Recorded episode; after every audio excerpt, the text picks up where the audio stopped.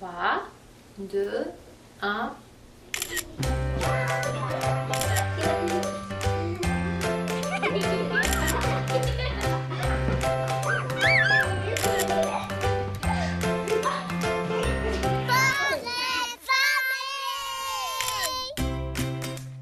Bonjour, comment ça va? Bien, je l'espère, Marianne Paquette avec vous. Très heureuse de vous retrouver pour cette émission Portrait de famille sur Canal M. Aujourd'hui, je vous présente la famille de Valérie Larouche. Elle est maman de Camille, 12 ans, presque 13 ans, Camille, euh, c'est un bébé de Pâques. Elle est née un vendredi de Pâques et bien Pâques, ça s'en vient dans quelques semaines. Valérie est également directrice générale de l'organisme Mère avec pouvoir. Et comme à l'habitude, vous commencez à le savoir maintenant, je me suis inspirée du parcours de Valérie, de son cheminement, ses intérêts, ses passions pour construire l'émission. Donc en deuxième partie, on joint Kathleen Désir. Elle est fondatrice et PDG de Déclic, qui est une entreprise sociale qui aide les enfants ayant des besoins particuliers à se développer à leur plein potentiel. Kathleen est également maman de trois garçons et avec elle, on parlera de l'entrepreneuriat au féminin, un sujet dont on entend parler de plus en plus, du moins au cours des dernières années, et euh, ça me semble assez enrichissant euh, que l'on puisse en parler davantage. Aussi, on reçoit de la belle visite en studio Maxime Gagnon, directeur général adjoint d'Altergo, directeur du défi sportif également Altergo. Avec lui, on parle des bienfaits du sport dans la vie d'un enfant qui vit avec une limitation fonctionnelle, mais aussi de l'apport du défi sportif Altergo qui aura lieu cette année du 24 au 30 avril. Oui, c'est un événement que moi, j'aime beaucoup personnellement.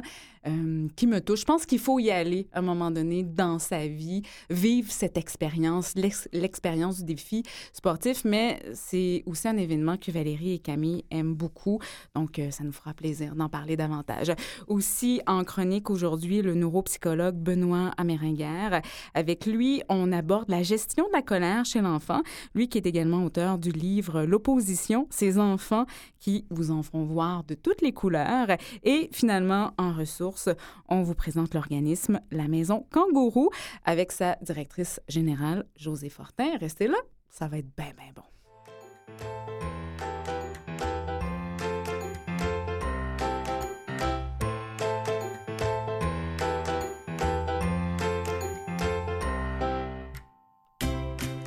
Valérie, bonjour. Hello Marianne. Merci d'être là. Merci pour l'invitation. Et de nous parler de ce portrait de famille, celui que vous créez en duo, un peu avec Camille. Bon, maintenant quand même, et on y reviendra peut-être un peu plus tard, il y a cette famille élargie, cette famille recomposée avec votre conjoint et ses deux filles. Mais on veut parler de Camille, bien sûr, aujourd'hui. Et on démarre toujours l'émission avec cette photo, ce portrait de famille qui circule déjà sur euh, notre réseau, sur nos médias sociaux une magnifique photo qui a été prise l'été dernier, je pense, hein, et qui représente bien, je pense, l'âme de Camille, qui est un petit rayon de soleil. C'est comme ça que vous la décrivez et je pense que c'est comme ça qu'elle est perçue. Camille, lorsqu'on la rencontre une première fois, on s'en souvient. Oui, oui. Quelqu'un qui marque la mémoire en général, en effet. Camille, elle vit avec une maladie génétique qu'on appelle le syndrome de Turner, une maladie rare, je pense, Valérie. Ben, c'est une maladie rare. Euh, Camille euh, aurait. Camille serait comme la, plus lourdement atteinte répertoriée au monde. Donc, on hésite même à, identifier ce diagnostic-là auprès d'elle. Euh, certains départements en médecine vont dire que c'est ça, d'autres vont dire que c'est pas ça, parce qu'elle est tellement atteinte que ça, ça devient quasiment comme absurde de donner un diagnostic.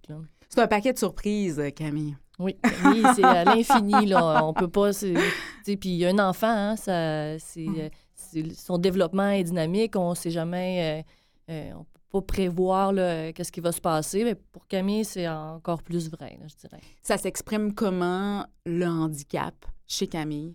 Euh, ben, Camille, bon, elle a une déficience intellectuelle sévère. elle a de petites tailles. elle a une déficience auditive, une déficience visuelle.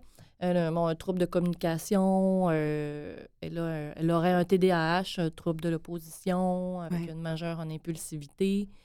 Euh, bon, elle a des, mal- des problèmes au niveau osseux aussi, là, des malformations, euh, bon, des anomalies neurologiques. Euh, tu sais, ça touche à peu près toutes les sphères développementales. Oui. là. Il y a aussi une caractéristique importante chez Camille, lorsqu'on la voit, on, on le saisit bien, c'est qu'elle est toute petite. Elle a presque 13 ans, je le disais tout à l'heure, mais elle on aurait l'impression qu'elle a peut-être 5 ou 6 ans. Souvent, euh, bon, euh, euh, il y a plusieurs formes de nanisme, puis il y en a qui sont comme plus connues que d'autres parce que, bon, il y, a- plus de personnes qui en sont atteintes. Le, nanisme de Camille est assez particulier, là, souvent va être qualifié de lilliputienne, puis là, je sais pas si ça se dit, là, c'est- puis des fois, j'ai des façons aussi de, de parler de Camille ou des Ouais. gens qui ont des limitations fonctionnelles d'une façon assez particulière, je me le permets parce que je le côtoie assez euh, de, de proche, là. De toute façon, on va le dire, Valérie, vous êtes quelqu'un de très, très drôle Ah, et merci. de très coloré. Bon, tellement telle fille, là. Camille, elle, j'imagine qu'elle elle- elle porte ça aussi, là. Mais ce qui fait que c'est vrai quand on voit Camille, les gens ils pensent qu'elle a 4 ans, à peu près. Ouais. C'est- Puis c'est assez cohérent, au niveau de son développement, là, puis sa grandeur, là, ça, ça fonctionne assez ensemble. faut se dire que Camille n'aura pas de puberté. Donc, euh, elle, elle aura pas, son corps va pas changer, là, comme elle aura pas l'air d'une ad- mini-adolescente. Elle va vraiment avoir l'air d'une enfant toute sa vie. Mm. Et d'ailleurs, c'est un enjeu dans votre vie en ce moment, Valérie, parce que 12-13 ans, c'est habituellement le passage vers le secondaire Mhm. et vous n'êtes pas certaine que c'est une bonne option pour Camille d'y aller. Écoute, je trouve pas que c'est une option, là. Donc, euh, Ouais. c'est sûr que pour nous, là, c'est un enjeu à- qui est dans notre actualité. euh, c'est assez quotidien, là, comme euh, discussion, comme réflexion. Mais euh, comme c'est un enfant qui a des besoins particuliers, puis qu'il faut qu'il rentre dans le cadre, là, qui n'est pas du tout fait en fonction d'elle-même, puis il y a tout le temps la réflexion, c'est-tu moi là, qui a un blocage, je veux pas que ma fille passe à d'autres choses, mais en tout cas, dans, puis dans ma façon de l'élever, puis c'est une valeur aussi, Camille a le droit d'être entourée de, de gens qui lui ressemblent, euh, de, de pouvoir s'épanouir euh, où est-ce qu'elle en est. Ouais. Puis elle n'aura pas, elle, d'a- d'adolescence. Elle, va- elle a l'air d'une enfant de maternelle. C'est eux qui ressemblent dans leurs intérêts, dans, dans leur corps, euh, dans leur façon de bouger, dans le De mobilier jouer aussi, aussi, qui, ouais. le- qui, qui fait partie de son espace. Fait que. Ça n'a pas rapport de la, la Ouais. mettre dans une, une école secondaire. Puis je trouve ça euh, dramatique que ça puisse pas euh, se produire ou en tout cas qu'on doit vraiment travailler fort pour pouvoir se faire entendre par rapport à ça parce que là, c'est une case, puis dans la case, il y a une cote Ouais. qui arrive à un âge, puis cet âge-là marche pas. Mhm. Quand, si tu la regardes, tu vois bien que ça n'a pas de bon sens, là, tu sais. Puis, euh, puis c'est le même pour plein d'affaires tout le temps. Mhm. Puis, tu sais, c'est tous les gens, tu sais, les parents qui ont des enfants qui ont des besoins particuliers vont le dire, mais, on- tu sais, quand on parle de soins de santé ou de scolarisation, c'est majeur, c'est fondamental, là, tu sais. Puis, ça, pour elle, puis pour la famille au complet, là, sais, c'est... En tout cas, fait que je, je suis là-dedans, je suis là-dedans, euh, je, je m'emporte. Vous êtes là-dedans, Valérie, depuis presque 13 ans. Je le Mhm. disais tout à l'heure d'une façon humoristique. Camille, c'est un bébé de Pâques. Elle est née à Dolbeau. Vous venez de là. Mm. Euh, un vendredi de Pâques, vous étiez toute jeune, 23 ans. Mm, mm, mm. Le temps file, on n'aura pas le temps de tout raconter cette naissance qui a été bien sûr marquée par de la peine, un dépaysement, de la souffrance. Mais ce que j'ai envie de dire, par exemple, c'est que très rapidement, bon, vous êtes revenu à Montréal, relever les manches, retourner aux études en éducation spécialisée, euh, vivre en colocation pour arriver à joindre les deux bouts. Et il y a un réseau social qui s'est créé, très, très important, qui vous a porté à travers ces années-là, qui ont été peut-être plus difficiles là, dans les premières années, et ce projet-là de voyager aussi. Et je sais que c'est important, Valérie, pour vous de dire qu'il y a plein de possibilités avec un enfant qui vit avec un handicap. Vous avez voyagé avec Camille. Et on y reviendra parce que le temps file, euh, le temps file à vive allure. Voyager et il y a le sport Ouais. aussi qui a été important. Camille, elle fait du sport. Vous en faites aussi avec elle. Oui. C'est important. Oui, c'est important. Puis tout à l'heure, je parlais des valeurs. Tu sais, c'est qu'à un moment donné, dans la vie, quand tu élèves un enfant, point, tu sais, Ouais. tu te dis, mais qu'est-ce que je vais transmettre comme valeur? Qu'est-ce qui est important pour moi pour diriger un peu les enlignements que je vais donner? Tu sais, puis à un moment donné, moi, je me suis posé cette question-là. là, je prends des décisions et tout ça. Qu'est-ce qui est important? Puis à un moment donné, ce qui nous a amené à voyager, c'était vraiment une question de valeur, de prendre soin de soi, de prendre le temps de s'aimer, de, de, de mettre nos forces en avant-plan. Puis le sport est arrivé, puis l'idée de voyager est arrivée aussi dans un moment extrêmement difficile, euh, physiquement puis psychologiquement. Puis la même chose pour le sport un petit peu. Puis les, je pense qu'il y a- il y a beaucoup de gens aussi qui, qui racontent ça comme ça aussi. La première fois que j'ai mis mes espadrilles pour, pour courir, c'était un moment de, de détresse. J'avais besoin de sortir ça quelque part pour en faire quelque chose de positif. Donc, prendre quelque chose de difficile, puis en faire un moteur pour aller plus loin avec ça. Le voyage, ça a été ça. Puis le sport, la même chose. De pouvoir le transmettre ensuite comme quelque chose de positif à ma fille, puis qu'on puisse partager ça ensemble. D'arrêter de se concentrer sur les défis, puis de focuser sur le positif, puis voir comment on peut réaliser ça. là. Et se concentrer sur le défi, le défi sportif Oui. Altergo. Camille, il participe depuis combien de temps? F- elle a fait, euh, elle a uniquement deux participations, je pense, à son actif, mais Maxime Gagnon dit oui. oui, c'est ça. mais ça faisait longtemps que je me demandais comment on fait pour participer, comment on fait. J'interpellais l'école. Bon, il y avait, bon, pour différentes raisons, pas tant d'ouverture ou de possibilités. Puis, euh, euh, en- on était encouragé aussi par notre ami Jean-Marie Lapointe. Il disait Hey, là, il faut que vous veniez au défi. Puis, dans tout, quand on parlait, j'ai déjà des frissons. Ouais. Sans, sans blague. Là. Mais on va faire tout de suite, Mathieu, on, Oui. on fera pas de pont musical, on va tout de suite faire le lien avec Maxime Gagnon qui est avec nous en studio. Lui, directeur général adjoint d'Altergo, directeur du défi sportif Altergo, euh, de cet événement qui est majeur pour des enfants qui vivent avec des limitations fonctionnelles et pour leur famille aussi. On parle de ces retombées-là, euh, mais aussi de ces difficultés. Est-ce est-ce qu'il y a parfois une difficulté pour les écoles de s'inscrire pour tout le rayonnement? Euh, euh, bon, ça fait des années que ça existe, le défi sportif Altergo. Le défi... Bonjour à vous, premièrement, mesdames. Le défi sportif, à la base, ça va être la 34e année du défi sportif. Euh, j'ai la chance d'être euh, dans l'organisation depuis 22 ans cette année. Donc, j'ai vu le volet international grandir, mais le volet scolaire a toujours été présent, a toujours été important parce que c'est l'athlète de demain. Ouais. C'est la masse. Si on n'a pas cette masse-là, les jeunes ne peuvent pas faire une équipe de soccer, ne peuvent pas faire une équipe de hockey.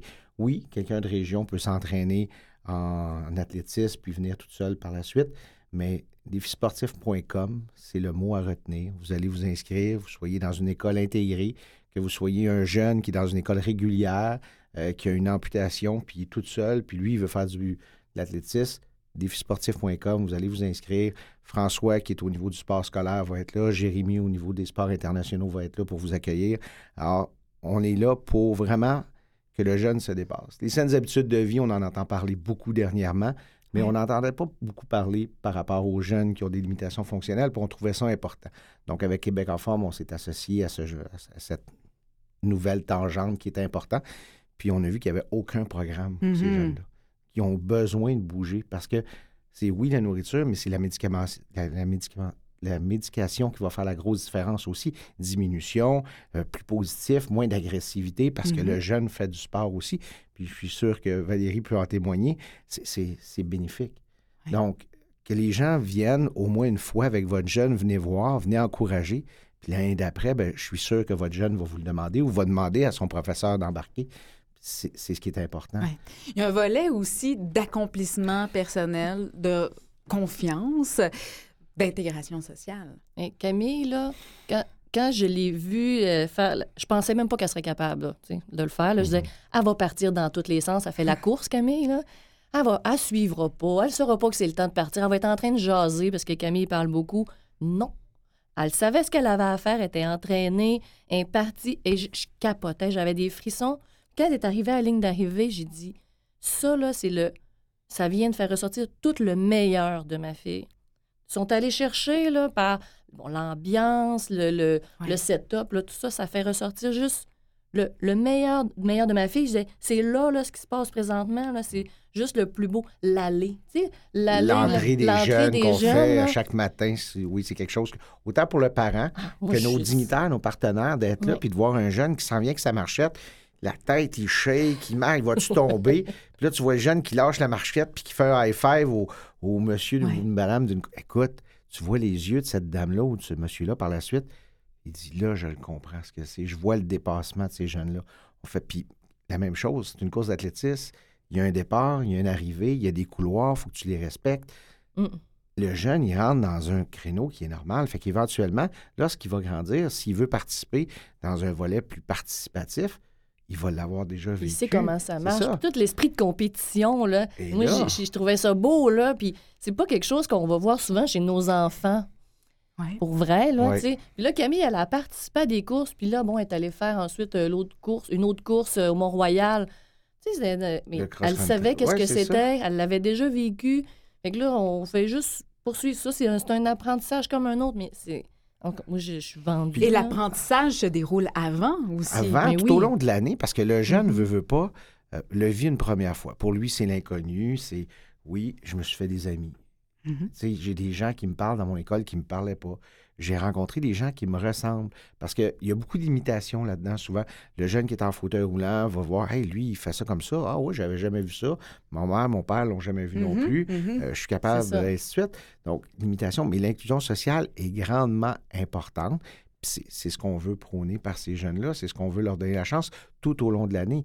Une fois qu'ils l'ont vécu, là, c'est le professeur qui goûte Hey, on veut y retourner. Ouais, ouais. C'est- Je me promène avec mon chandail, mon, mon- ma médaille, mon certificat, mon dossard que j'ai eu en athlétisme jusqu'au mois de juin. Puis au mois de septembre, quand je rentre, la première question que je pose à mon professeur, c'est pas comment vas-tu, c'est quand le défi sportif? c'est ce qu'on se fait dire par les Ben, professeurs. sais, nous, à l'école, en tout cas, c'est de- c'est devenu dans le calendrier scolaire, euh, l'enthousiasme était déjà là au début de l'année. Puis c'est toute la préparation. Là, ils savent qu'ils s'en vont. C'est pas juste, bon, je vais en éducation physique, on fait notre programme. C'est là, on se prépare pour le défi sportif. Ils ont un objectif. euh, elle est déjà prête avec ses amis. Elle va faire ça, puis elle se prépare. euh, euh, dans les écoles aussi, les enfants ont des besoins.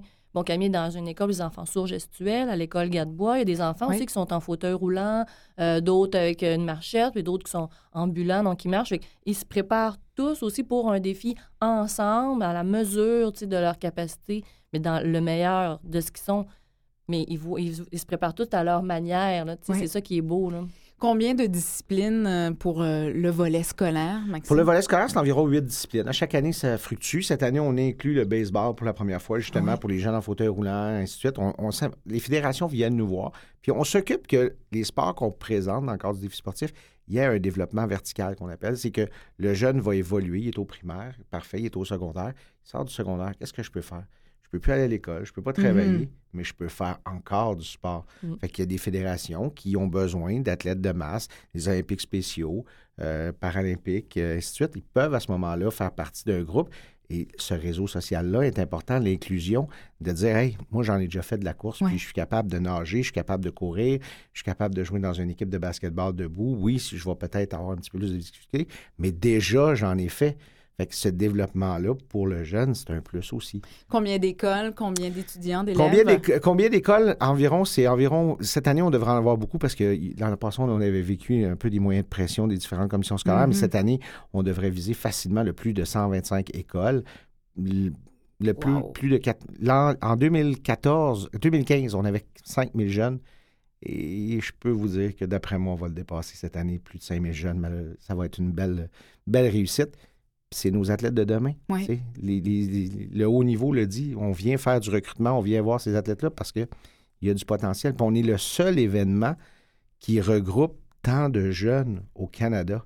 Puis on n'a pas eu le temps de regarder dans les autres euh, pays aussi, mais cet événement-là est unique parce qu'on regroupe autant des jeunes de tout type de déficience. Chacun a sa compétition, chacun a sa vague. Que tu sois un athlète visuel, ben, on va mettre les cordes, puis là, ils vont faire leur compétition. Que tu sois en fauteuil roulant, ça va être les fauteuils roulants. Par la suite, ça va être les gens avec une prothèse, les marchettes. Chacun a sa propre course, mais après ça, tous ces jeunes-là se retrouvent où? Devant la scène, avec d'autres jeunes, à la remise de médailles.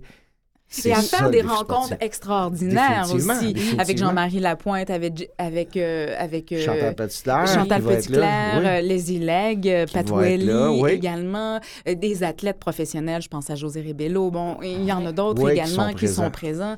Puis, tu sais, je peux. J'ai pas d'autres enfants à moi là, que, que Camille, mais tu sais, j'ai- plein d'amis qui ont des enfants. Mon chum a deux filles. Puis, t'es tout le temps fier de ton enfant quand tu fais du sport. Mais, tu sais, quand ton enfant, là, il s'enligne avec un prognostic qui est pas bon, là, puis qui est peut-être pas supposé de rien se passer, puis qu'il là, ils viennent gagner une course ou qui vient juste de passer. De finir, juste finir T'sais, une course les ou d'être parents, présent. là, je te dis, tu as une fierté. tu- moi, je me pouvais plus.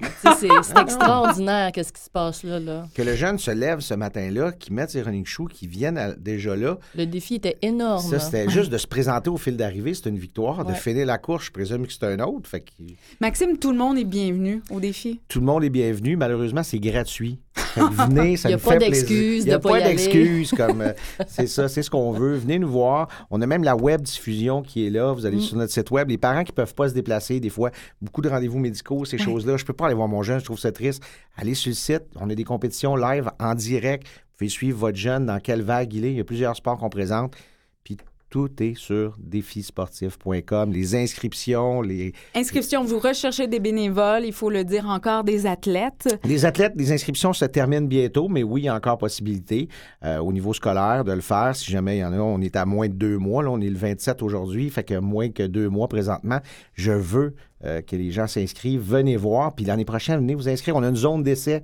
Venez essayer les sports avec vos jeunes. Ça va leur donner le goût. Oui, fait de l'athlétisme, mais peut-être qu'il n'a jamais fait de- d'autres sports. On a plus de 15 sports présents. Du 24 au 30 avril 2007. C'est un rendez-vous, en tout cas, moi, j'y serai. Valérie, Mais c'est sûr. c'est un rendez-vous. Merci, Maxime On vous attend.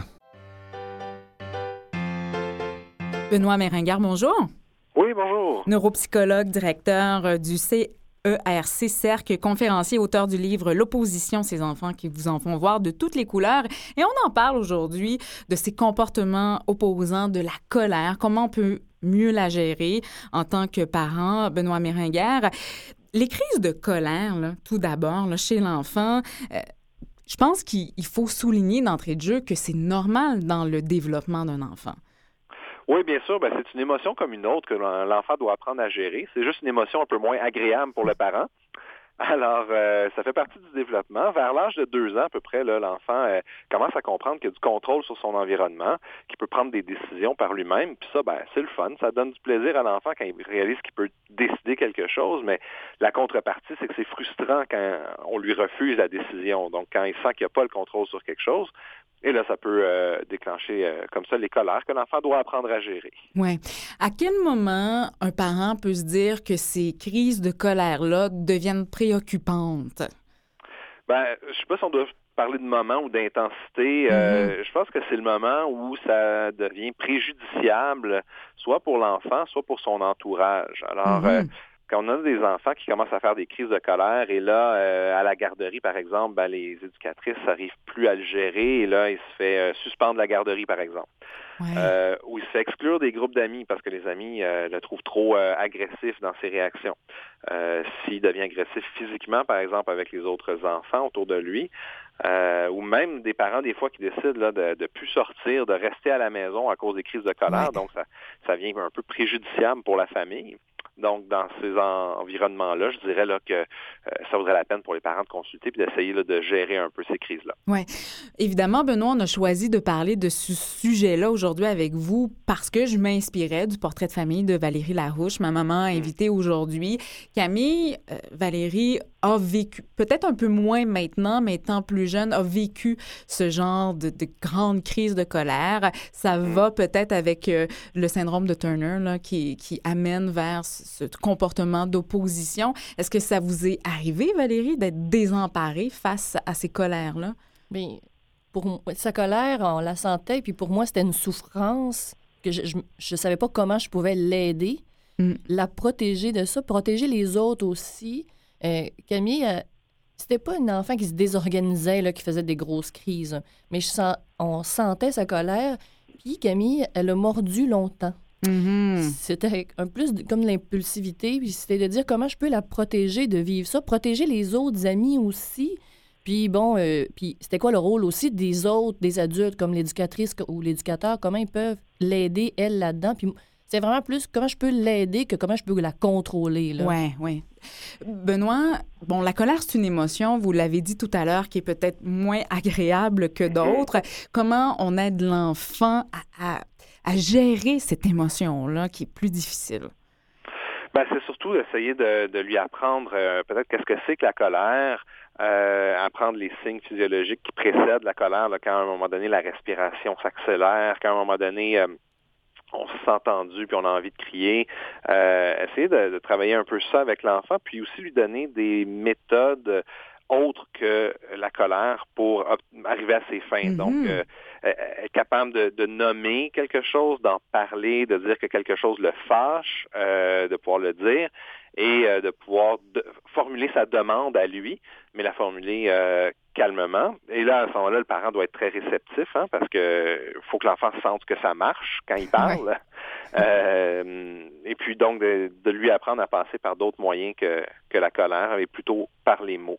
C'est plus difficile dans un cas où on a, on a un enfant qui a neurologiquement des difficultés à contrôler sa colère, comme dans le syndrome de Turner, par exemple, où on pourrait penser euh, au syndrome de Tourette ou autre chose comme ça, ou l'autisme. Euh, mm-hmm. Dans ces cas-là, en raison là, de, de, de limitations neurologiques, l'enfant, euh, c'est comme s'il n'y a pas le filtre pour s'arrêter, pour l'arrêter sa colère. Alors, c'est beaucoup plus difficile à gérer. Oui. En cas de crise, Concrètement, on est dans le feu de l'action, on est dans le quotidien des parents, Benoît, des trucs très concrets que l'on peut appliquer lorsque ça se passe. Ben, tu sais quoi, moi, une crise, je vois ça comme euh, un enfant qui déboule des marches d'escalier. Il a manqué sa première marche, là, puis là, il est en train de débouler. Il n'y a pas de contrôle là-dessus. Même si un enfant qui déboule des marches d'escalier, on essaie de lui dire, reprends-toi, euh, reviens sur tes jambes. Si on essaie de raisonner ce comportement-là, il n'y a plus de contrôle à ce moment-là. Donc, c'est un peu ça une crise. L'enfant est hors de contrôle.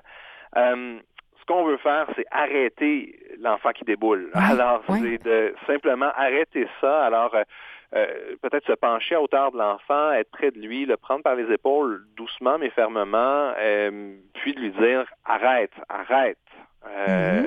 pour l'amener à s'arrêter, pour le ressaisir un petit peu.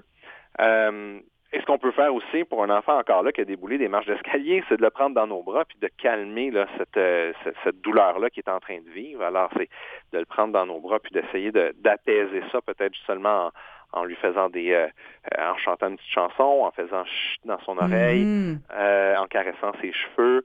Euh, si on arrive à faire ça, c'est probablement la, la meilleure façon. Puis c'est après qu'on devra expliquer à l'enfant euh, euh, tout notre raisonnement sur pourquoi oui. il n'aurait pas dû aller en colère et tout ça, mais c'est surtout pas pendant la crise. Oui, c'est pas le moment d'argumenter pendant la crise. On y revient par la suite, bien sûr, pour exact. Et, et, pour encore donner euh, des outils euh, et, et, de revenir sur cette émotion qu'est la colère. Ben, une émotion qui n'est pas agréable, certes, mais qui fait partie de la vie, même des adultes, et qui peut parfois être un moteur si on peut apprendre à la changer de façon positive. Ça peut être bien sûr un, un avantage. Benoît Méringuer, c'est tout le temps qu'on a. Je rappelle que vous êtes l'auteur de ce très, très beau et bon livre, L'opposition, ces enfants qui vous en font voir de toutes les couleurs. C'est chez Midi 30. Merci beaucoup, Benoît Méringuer. Toujours un plaisir. Merci, toujours agréable. Au revoir. Au revoir. On se retrouve, nous, après la pause. Restez là.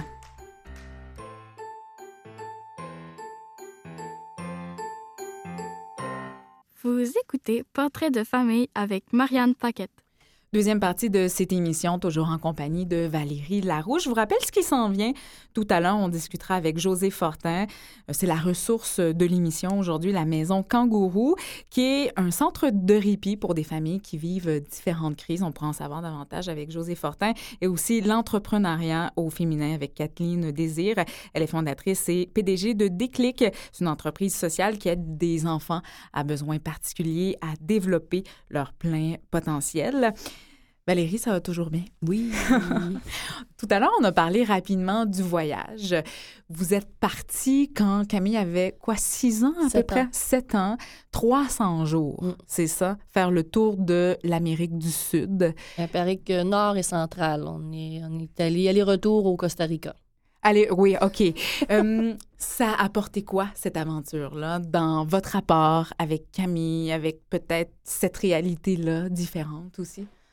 Euh, je pourrais pas te dire, euh, je sais pas si c'est parce que ça fait longtemps, qu'est-ce qui a changé, mais ce que je sais, c'est que j'ai appris à connaître beaucoup plus ma fille, euh, puis que ça a été payant pour moi puis pour elle de prendre du temps ensemble. Mhm. Euh, Il y a plein de manières euh, de le faire. puis nous, on a choisi celui-là. C'était peut-être un peu intense là, pour les gens autour de nous de comprendre un peu euh, cette aventure-là, mais il n'y avait pas d'autre moyen pour moi. Puis encore aujourd'hui, je, suis vraiment euh, euh, reconnaissante envers moi-même d'avoir eu l'audace de prendre le taureau par les cornes puis de faire cette aventure-là, qui n'aurait pas été possible non plus sans mon réseau social, sans des amis extrêmement investis qui ont pris ce projet de voyage-là euh, comme si c'était le leur, euh, pour- qu'ils l'ont porté Mhm. avec moi. Euh, J'ai pris du temps avec, avec ma fille pour mieux voir ses forces à elle, et, euh, pour euh, mettre en avant-plan. Tu sais, tout à l'heure, je disais c'est important de mettre nos forces en avant-plan, euh, faire quelque chose de beau avec ce qui est difficile, de dire, ben on n'arrête pas de courir d'un rendez-vous à l'école, au travail, ben OK, ben là, on prend du temps ensemble. Euh, Mhm. Je trouve que bon, ma fille n'est pas capable de jouer à quelque chose, de prendre. euh, mais j'ai- moi non plus, j'ai pas de temps, je suis tout le temps en train de courir partout. Bon, mais là, on s'arrête, là. On, on passe trois semaines à la plage, ici. On n'avait pas de, de, de, de but précis. On partait un an, puis on savait pas où on allait. Donc, on se disait pas qu'il était le jour, on va faire ça, on va être rendu dans tel pays. Euh, C'était vraiment au jour le jour. Ça, ça fait un bien énorme pour relativiser aussi les choses, puis et donner l'occasion de, de s'épanouir. Puis moi aussi, je voulais Ouais. pas y faire porter à elle que j'allais, j'avais pas voyagé Mhm. dans ma vie. Mhm. Parce que souvent, bon, j'ai ben moi, je peux pas voyager, je travaille. Ben moi, je peux pas voyager des enfants. Mais je dis, ben moi aussi, là. Puis c'est pas elle qui elle en a déjà lourd sur les épaules. Fait que je veux y voyager, ben viens-t'en, on y va, puis euh, on, on va voir qu'est-ce que ça va donner. Ouais.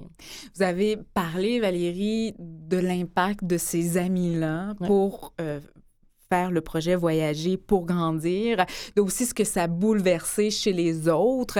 Mais l'entourage, le réseau social, c'est important pour vous. Vous avez jamais vous êtes jamais dit ben j'ai une fille handicapée, je vais je vais euh, m'enfermer chez moi. Non, à l'inverse, vous avez vécu en colocation. Euh, Camille a des amis, vous avez fréquenté d'autres personnes. Ça a Mm. été important ce réseau social là de le créer. Oui, c'était vraiment important, puis ça s'est fait euh, naturellement. Mes amis ont, ont eu des enfants en même temps que moi. Ouais. Fait que peut-être que ça c'est aidant aussi. Bon, on était enceinte en même temps, puis pour moi, un bébé, c'était un bébé. Mhm. Fait que ma fille avait des besoins particuliers, mais bon, les enfants étaient tout aux couches, puis, euh, tu sais, ils prenaient toute une bouteille de lait. Bon, Camille, elle prenait son lait à cuillère parce qu'il était épaissi, là, mais, tu sais, c'était... c'était... On se promenait en poussette, puis bon, tu sais, fait que pour moi, ça a continué... J'étais Mhm. jeune aussi, peut-être que ça n'a pas le même impact non plus quand on... Je sais pas. Mhm. Mais ça aurait pu être confrontant de dire mon bébé n'est pas comme l'autre, mon bébé ne marche pas en même temps, ne parle pas en même temps, n'a pas le même vocabulaire. Mais non, moi aussi, ça. Ben, c'est- ça, tellement personnel, là, comment on, on vit ces choses-là.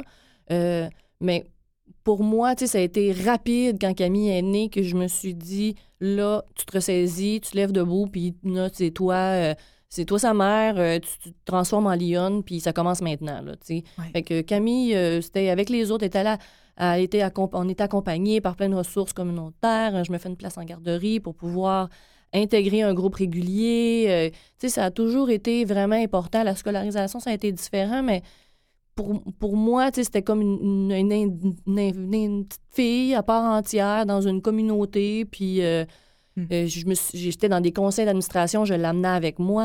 Euh, ça a été vraiment... Ça jamais... Je me suis pas arrêtée à ça. C'est sûr qu'à un moment donné, il y a un décalage. On en parlait tout à l'heure, là, Camille, ses amis, de quand les enfants de mes amis, ça n'a ont 12 rien à 13 voir. Quand j'y vois, c'est Ouais.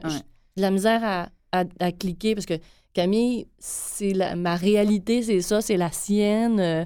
Mais quand je vois des enfants avec qui elle était à la garderie, c'est ça n'a pas rapport, là, tu sais, eux autres sont grands, euh, tu sais, c'est des adolescents, là, ils ont 12 ans, Ouais. tu sais, mais Camille, elle a l'air d'avoir 4 ans, tu sais, mais, fait que, les, là, Camille, dans le fond, était plus du développement des petits frères, du troisième petit frère, la petite sœur, la- là, tu sais, elle est tout en décalage. Mais là, les- toujours sa place. C'est ça l'important. Mm. On a parlé d'organismes communautaires. Maintenant, vous êtes à la tête d'un organisme, mère avec pouvoir. C'est pas un hasard d'être arrivée là, Valérie. En tout cas, pas complètement. Mais euh, non, c'est quand je suis revenue de voyage. euh, bon, à un moment donné, il fallait que je retourne travailler, hein, parce que la vie, c'est ça, tu sais. Puis euh, il y a eu cette offre d'emploi-là qui est passée. Je dis, écoute, c'est à moi, c'est c'est mon emploi. Bon, moi, j'ai élevé ma fille toute seule pendant huit ans. Euh, J'étais célibataire, monoparentale. euh, bon, euh, puis bon, j'ai vécu en colocation. Après ça, je suis allée vivre toute seule avec Camille. Puis cet emploi-là est arrivé, puis je me suis dit, c'est à moi.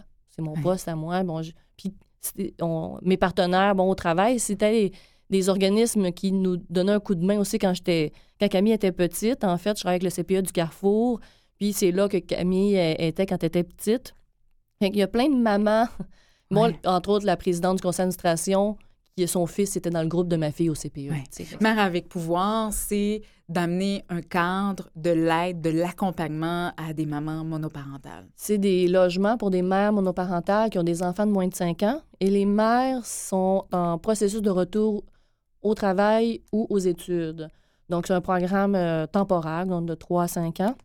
Mais euh, elles viennent chez nous, bon, pouvoir avoir un logement à faible coût pour pouvoir retourner aux études. Donc, souvent, bon, pas terminé le secondaire, ils ont eu un enfant, euh, bon, plein de défis dans la vie. Puis là, bon, début vingtaine, ils décident de se reprendre en main, d'aller terminer un diplôme pour obtenir un emploi.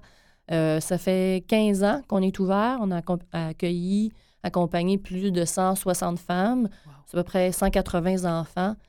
Puis, on, bon, faut toujours parler d'impact, là. On disait, bon, 85% des femmes qui viennent chez nous repartent avec des études, un diplôme ou un emploi.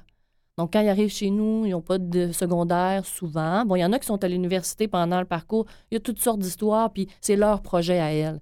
Il y en a qui décident de devenir euh, travailleurs autonomes. Il y en a qui s'en vont dans les soins de santé. Et il y en a qui vont à l'université. C'est ton parcours, c'est ton parcours. Où est-ce que tu es rendu? Où est-ce que tu vas aller? Nous, on va t'accompagner là-dedans. C'est sûr que c'est des valeurs qui me parlaient vraiment beaucoup. Et en tant que directrice générale de Mère avec pouvoir ou MAP, comme on peut appeler, euh, on peut appeler aussi l'organisme de cette façon-là, vous vous voyez comme une entrepreneur et vous aviez envie de parler de ce sujet-là, de peut-être tous les défis et les réalités aussi que ça peut engendrer. Et on en parle à l'instant avec Kathleen Désir.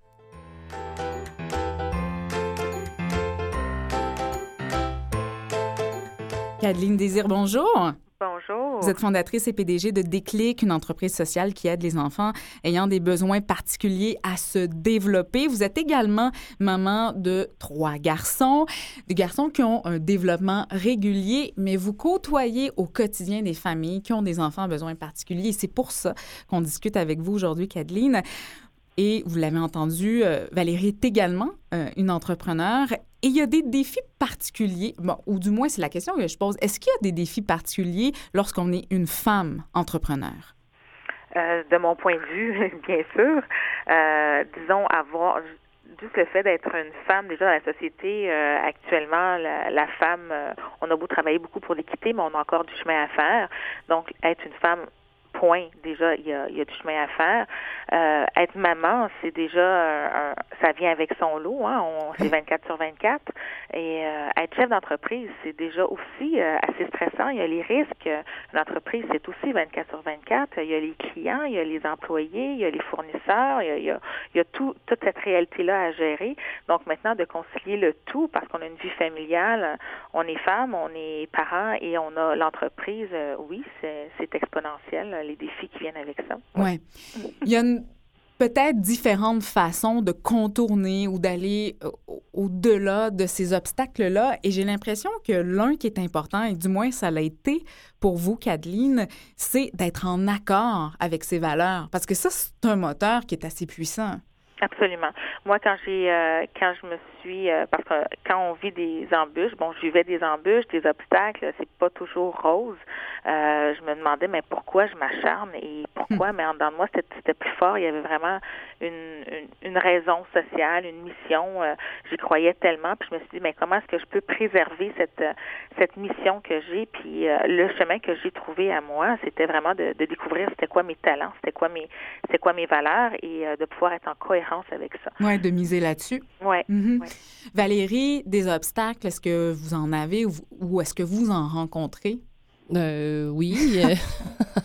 euh, oui, évidemment. euh, euh, la, la famille, euh, tu sais, on disait La conciliation travail-famille, ouais. On a des postes comme ça, ça finit pas à 5 heures, là, tu sais, puis le nombre d'heures qu'on on, on travaille un nombre d'heures, mais c'est- on le porte, c'est sans cesse, on est toujours là-dedans, puis euh, justement, de, maintenir l'équilibre dans sa vie sociale ou euh, affective. Euh, bon, moi, je disais, j'ai élevé ma fille toute seule, mais à un moment donné, c'était assez, puis j'ai réussi à, j'ai réussi à me faire un chum. C'était quasiment un défi, mais c'est vrai que c'est pas facile, tu sais, puis on va être, on peut, on met tout notre cœur, puis pour se partir en entreprise, c'est- la même chose, j'imagine, c'est une histoire de cœur, puis on vous parlait des valeurs, puis c'est ça, ça me rejoint vraiment beaucoup. Oui. Cadeline, le parcours que vous avez eu avec Déclic est quand même particulier. Euh, vous aviez un super emploi. Vous l'avez quitté. Vous étiez enceinte à ce moment-là. Lorsque vous avez créé Déclic, on se dit à un moment donné, euh, il faut se raccrocher aux bonnes raisons de se lancer en affaires. Ça a été lesquelles pour vous, ces bonnes raisons-là? Ah, mes bonnes raisons de me lancer en affaires, c'était euh, j'étais pas en là où j'étais, bon, j'étais j'avais des belles conditions comme comme vous le nommiez, mais j'étais pas euh, j'étais pas en concordance avec mes valeurs. Dans le fond, je, ce que j'offrais euh, comme service n'allait pas avec ce que je souhaitais pouvoir offrir et je sentais que je pouvais aller beaucoup plus loin puis pouvoir offrir beaucoup plus à la société. Je me suis toujours dit j'ai une vie puis je veux bien la vivre cette vie-là, je veux mordre dedans. Donc quand j'ai décidé de partir euh, en affaires, mais j'étais enceinte, puis je me suis dit, je veux pas retourner dans ce cadre-là. J'ai envie de bâtir un environnement où je vais être bien, puis je vais vraiment pouvoir aller à mon plein potentiel à moi, un peu comme j'ai été élevée. Et euh, c'est ce qui m'a porté à partir, euh, partir mon entreprise, puis me dire, ben, je vais m'offrir mon environnement, mon cadre, je vais aller au bout de ce que je suis capable, moi, d'offrir. Et euh, ben, dans le fond, c'est ce qu'on fait aujourd'hui, c'est ce que je fais au quotidien. De- en même temps, j'aide les enfants à aller au bout de ce Oui. qu'ils peuvent offrir. là. Oui, et il faut le dire, Déclic aide des enfants qui ont des besoins particuliers, que ce soit des handicaps physiques ou euh, bon euh, de développement plus d'ordre, des problèmes plus d'ordre mentaux, à intégrer les garderies. Comment vous y arrivez? Oui, mais en fait, euh, on, on aide euh, tout enfant entre 0 et 12 ans là, à développer son plein potentiel. Donc, ça peut être aussi des difficultés d'apprentissage rendues au Mhm. scolaire. Mais si on parle tous au niveau des garderies, ce qui est assez intéressant, c'est que notre offre de service, on se déplace dans les milieux de garde, euh, on aide les enfants qui ont des retards. Ça peut être un retard de, léger de langage, tout comme ça peut être un retard physique important. Euh, ça peut être euh, des enfants qui peuvent avoir un diagnostic d'autisme, par exemple, ou pas. Donc, tout- tout- tous les défis que peut rencontrer un enfant au niveau de son développement, lorsqu'il il est considéré assez euh, assez sévère, donc que ça, ça, ça nuit à son intégration, il ne jouit pas du quotidien de la même façon euh, qu'un autre enfant à développement régulier pourrait jouir. À ce moment-là, ils sont éligibles à une subvention et nos services sont couverts par cette subvention-là. Donc, nos professionnels se déplacent, l'orthophoniste, l'ergothérapeute, les psychoéducateurs, on se déplace dans le milieu de garde, on travaille avec l'enfant euh, deux fois, trois fois par semaine, dépendamment des besoins, et c'est couvert par euh, par une subvention gouvernementale. Donc, le parent n'a pas un à faire une attente interminable dans le Mhm. réseau, et deux euh, n'a pas à débourser non plus pour ces services-là. Et cette subvention-là, ce que vous soulignez, vous déplorez, c'est que souvent, le parent, les familles ne sont même pas au courant. Non, malheureusement, les familles ne sont pas au courant que ça existe. Euh, puis ils veulent, ils veulent vraiment aider leur enfant, mais ils sont sont butés au fait qu'ils sont il faut qu'ils attendent. Fait que c'est c'est l'attente. Je sais pas euh, Valérie si ça a été votre euh, votre situation, mais avoir accès aux, aux ressources, c'est pas c'est pas toujours facile. Donc euh, les parents ne sont pas au courant, euh, mais ce que effectivement c'est ce que je déplore puis que je souhaite que les gens sachent que ça existe, surtout quand on est en petite enfance. C'est un super beau service qu'on peut avoir. Profitons-en pendant pendant qu'il Oui. est encore présent. Oui. Kathleen, je reviens à l'entrepre- en- l'entrepreneuriat. Oui, vos trucs, vos conseils à des mamans qui nous écoutent, qui vivent bon, différentes situations, mais qui ont envie de se lancer en affaires ou le- eh, qu'elles le sont en ce moment, euh, qu'est-ce que vous leur donneriez comme truc ou conseil? Ben, je leur dirais d'abord, euh, trouve ta raison. Pourquoi tu veux faire ça? Euh, si c'est parce que tu as un inconfort, est-ce que c'est c'est ça qui est-ce que c'est de la fuite ou c'est vraiment créer ton environnement où tu vas pouvoir progresser? Mhm. Euh, une fois que tu as répondu à pourquoi tu veux faire ça, maintenant, demande-toi qui. Qui autour de toi peut t'entourer et peut être en cohérence et continue à t'encourager parce que ce sera pas facile. c'est pas vrai que tu pars en affaires parce que l'image de la personne, de, du chef d'entreprise, ben, l'image, c'est le succès. Ouais. C'est le succès, c'est l'argent, c'est le bonheur, tout est facile. Tu travaille quasiment pas, puis le monde travaille. c'est l'espèce d'image euh, sociale qu'on nous qu'on nous envoie. Euh, mais bien souvent, les gens qui partent en affaires, c'est pas parce qu'ils veulent le succès financier. Ils partent souvent parce qu'on appelle plus fort, puis ils veulent ils veulent euh, apporter ce qu'ils ont apporté. Donc, c'est de savoir le pourquoi, trouver qui autour de toi peut t'entourer, que ce soit un réseau d'affaires, que ce soit euh, des, des, organismes qui existent, mais surtout dans notre entourage proche, parce que quand ça va vraiment pas bien, ce sont les gens proches qui peuvent avoir le plus d'impact pour nous aider et pour nous relever. Donc, notre conjoint ou conjointe, euh, est-ce que est-ce que la personne qui nous accompagne au quotidien, si on est si on est accompagné, euh, est-ce que est-ce qu'elle est en cohérence avec ça? Est-ce qu'elle est prête à, affronter les défis qui vont venir? Est-ce qu'on fait ça ensemble ou on fait ça seul? Faut juste le savoir. Faut juste savoir euh, sur qui on peut compter. Est-ce qu'on a de la famille? Est-ce qu'on a des amis qui peuvent nous, nous, nous épauler?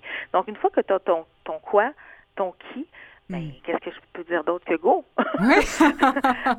Vas-y, saute. euh, Valérie, il y a des conseils aussi que vous aimeriez donner pour euh, des, des, femmes qui nous écoutent? Mais les femmes avec qui je travaille, souvent, je leur dis, c'est fait ton réseau social est important. Mm-hmm. Euh, passer au travers, puis vous le disiez, faut s'entourer, on s'entoure de qui? Euh, c'est c'est nécessaire pour pouvoir s'accomplir en dehors de comme maman, justement, et pour pouvoir euh, euh, devenir encore meilleur. pour moi, c'est, ça, va être vraiment la base de s'entourer bien, puis de faire quelque chose aussi, que ce soit un, diplôme euh, ou de se réorienter.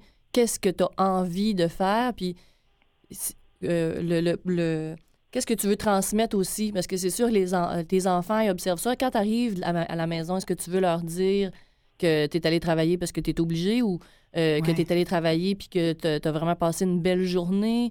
Euh, Et en plus que tu as pu aider d'autres personnes. Euh, Kathleen, on devra se laisser, c'est tout le temps qu'on a, mais il y a quelque chose que vous avez vraiment en commun avec Valérie Larouche, c'est de miser sur le potentiel mm. des gens, sur le positif, de prendre ce qu'on a de positif, de valoriser nos forces et de les mettre de l'avant. C'est ce que je retiens. Déclic est vraiment en train de fleurir. Je pense qu'il faut se laisser en, en le disant. Vous avez Pignon sur rue à Montréal, Laval. Il y a un troisième établissement, je pense, qui ouvrira bientôt ses portes. Euh, oui, que je ne peux pas parler encore, mais bientôt. Secret. Alors, on vous suivra tout ça de près. Déclic.com. Kathleen Désir, vous en êtes la fondatrice et la PDG. Merci beaucoup. José Fortin, bonjour. Oui, bonjour. Vous êtes la directrice générale de la maison Kangourou. C'est notre ressource du jour. On est là pour en parler aux gens qui nous écoutent. La maison Kangourou, c'est un organisme qui vient en aide euh, à des familles qui vivent différentes crises, euh, qui offre un répit d'urgence. Euh, quel genre de clientèle vous desservez, José? Ben, en fait, c'est très varié. c'est ça, la maison Kangourou existe depuis cinq ans. Euh, donc, c'est ça, c'est offert, c'est ouvert 24 heures, 7 jours. Hmm. pour euh, des familles qui, qui, passent à travers des moments difficiles. Et je dirais que ça varie vraiment. On a autant des professionnels que des gens qui, qui des étudiants, des travailleurs. C'est hmm. vraiment varié, vraiment, vraiment. Euh, José, vous êtes toujours là? Oui. Ah, je, je, pensais que ça avait coupé. bon, ah. vous offrez des services d'urgence. Quel genre de services vous offrez à travers la maison Kangourou? Ben, en fait, c'est ça. Les parents, quand ils vivent une situation euh, difficile, peuvent appeler. Et là, euh, ils nous expliquent la situation. Puis à ce moment-là, on peut prendre les enfants euh, assez rapidement là, pour mm-hmm. le temps que les parents trouvent une solution. Je donne un exemple. On a une famille juste la semaine dernière qui, elle, a deux enfants, trois enfants, dont un enfant est, est malade, va à l'hôpital et là, elle doit rester là. Le mari est en dehors de la ville. Alors, elle doit rester avec son enfant. Donc, nous, on prend les deux autres enfants. Mm-hmm. Donc ça, c'est une des situations, mais il y en a multiples. Oui. Valérie, euh, je vous relance un petit peu. On parle de répit. Le répit, évidemment, je pense que c'est primordial pour un mm-hmm. parent qui a un enfant en situation de handicap. Euh, qu'est-ce que ça peut apporter dans, dans une famille, le, répit, Valérie, ou, pour un parent, en fait? Comment on peut en bénéficier? Bien, entretenir tes relations sociales, euh, débuter ou poursuivre aussi une certaine coupure pour que ton enfant puisse développer son identité, son individualité.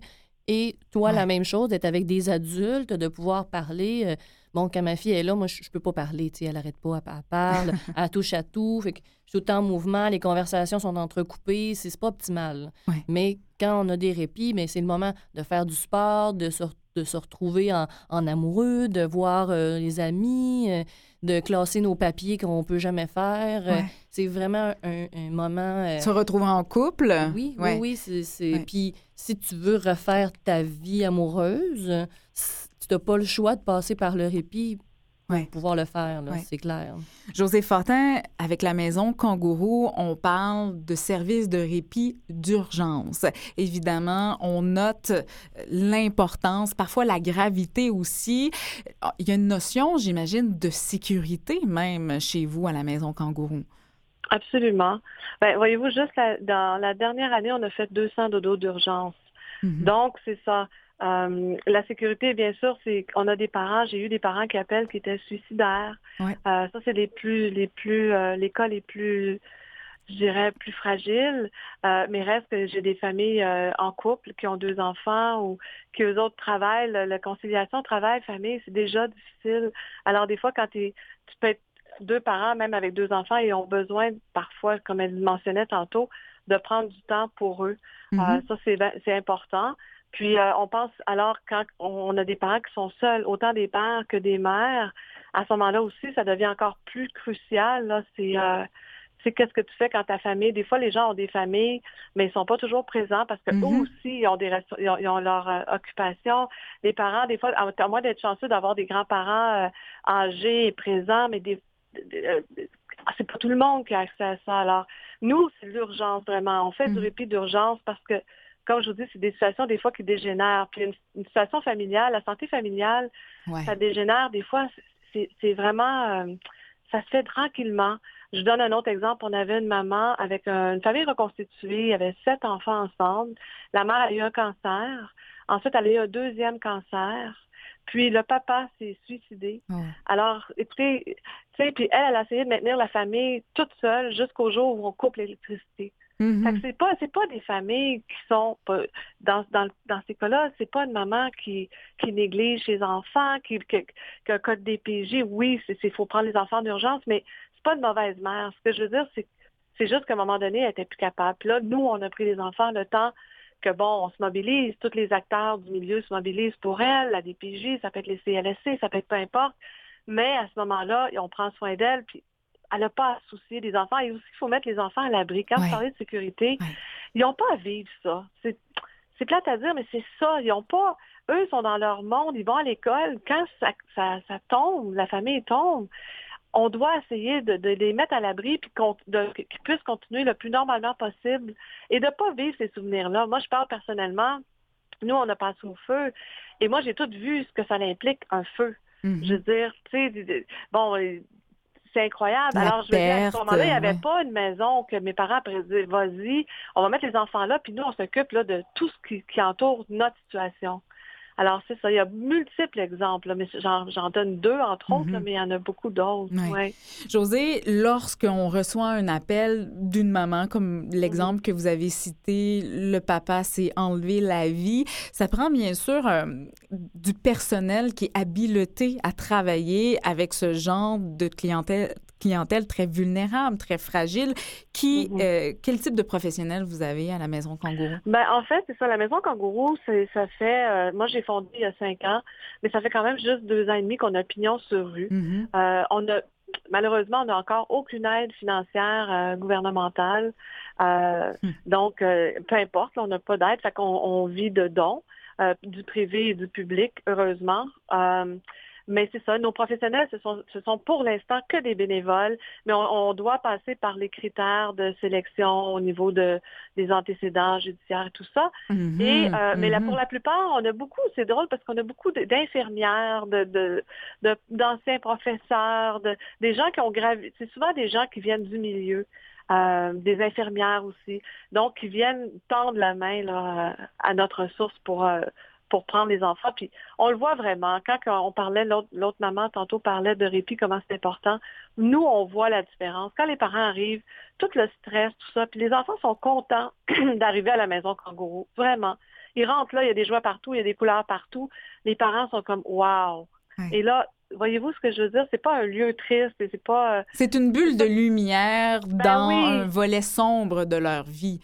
exact, Ouais. exact. Euh, la façon de vous aider, José, si je comprends bien, oui, les dons sont bienvenus, on comprend, mais vous recherchez des bénévoles.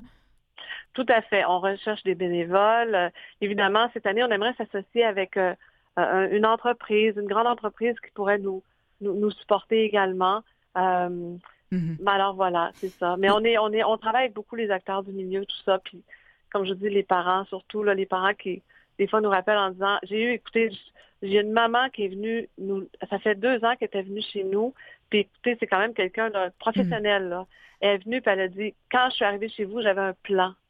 J'allais, j'allais, j'allais, j'avais un plan. Je ne voulais, je voulais m'enlever la vie tellement Ouais. que c'était dur ce que je vivais. Et la maison Kangourou a été là. ben oui, ben La maison kangourou.org, je dois vous arrêter ici, José Fortin, directrice générale de la maison Kangourou. Merci d'être là. On lance la perche pour que vous ayez l'aide dont vous avez besoin pour continuer cette belle et primordiale mission. Merci, José. Merci.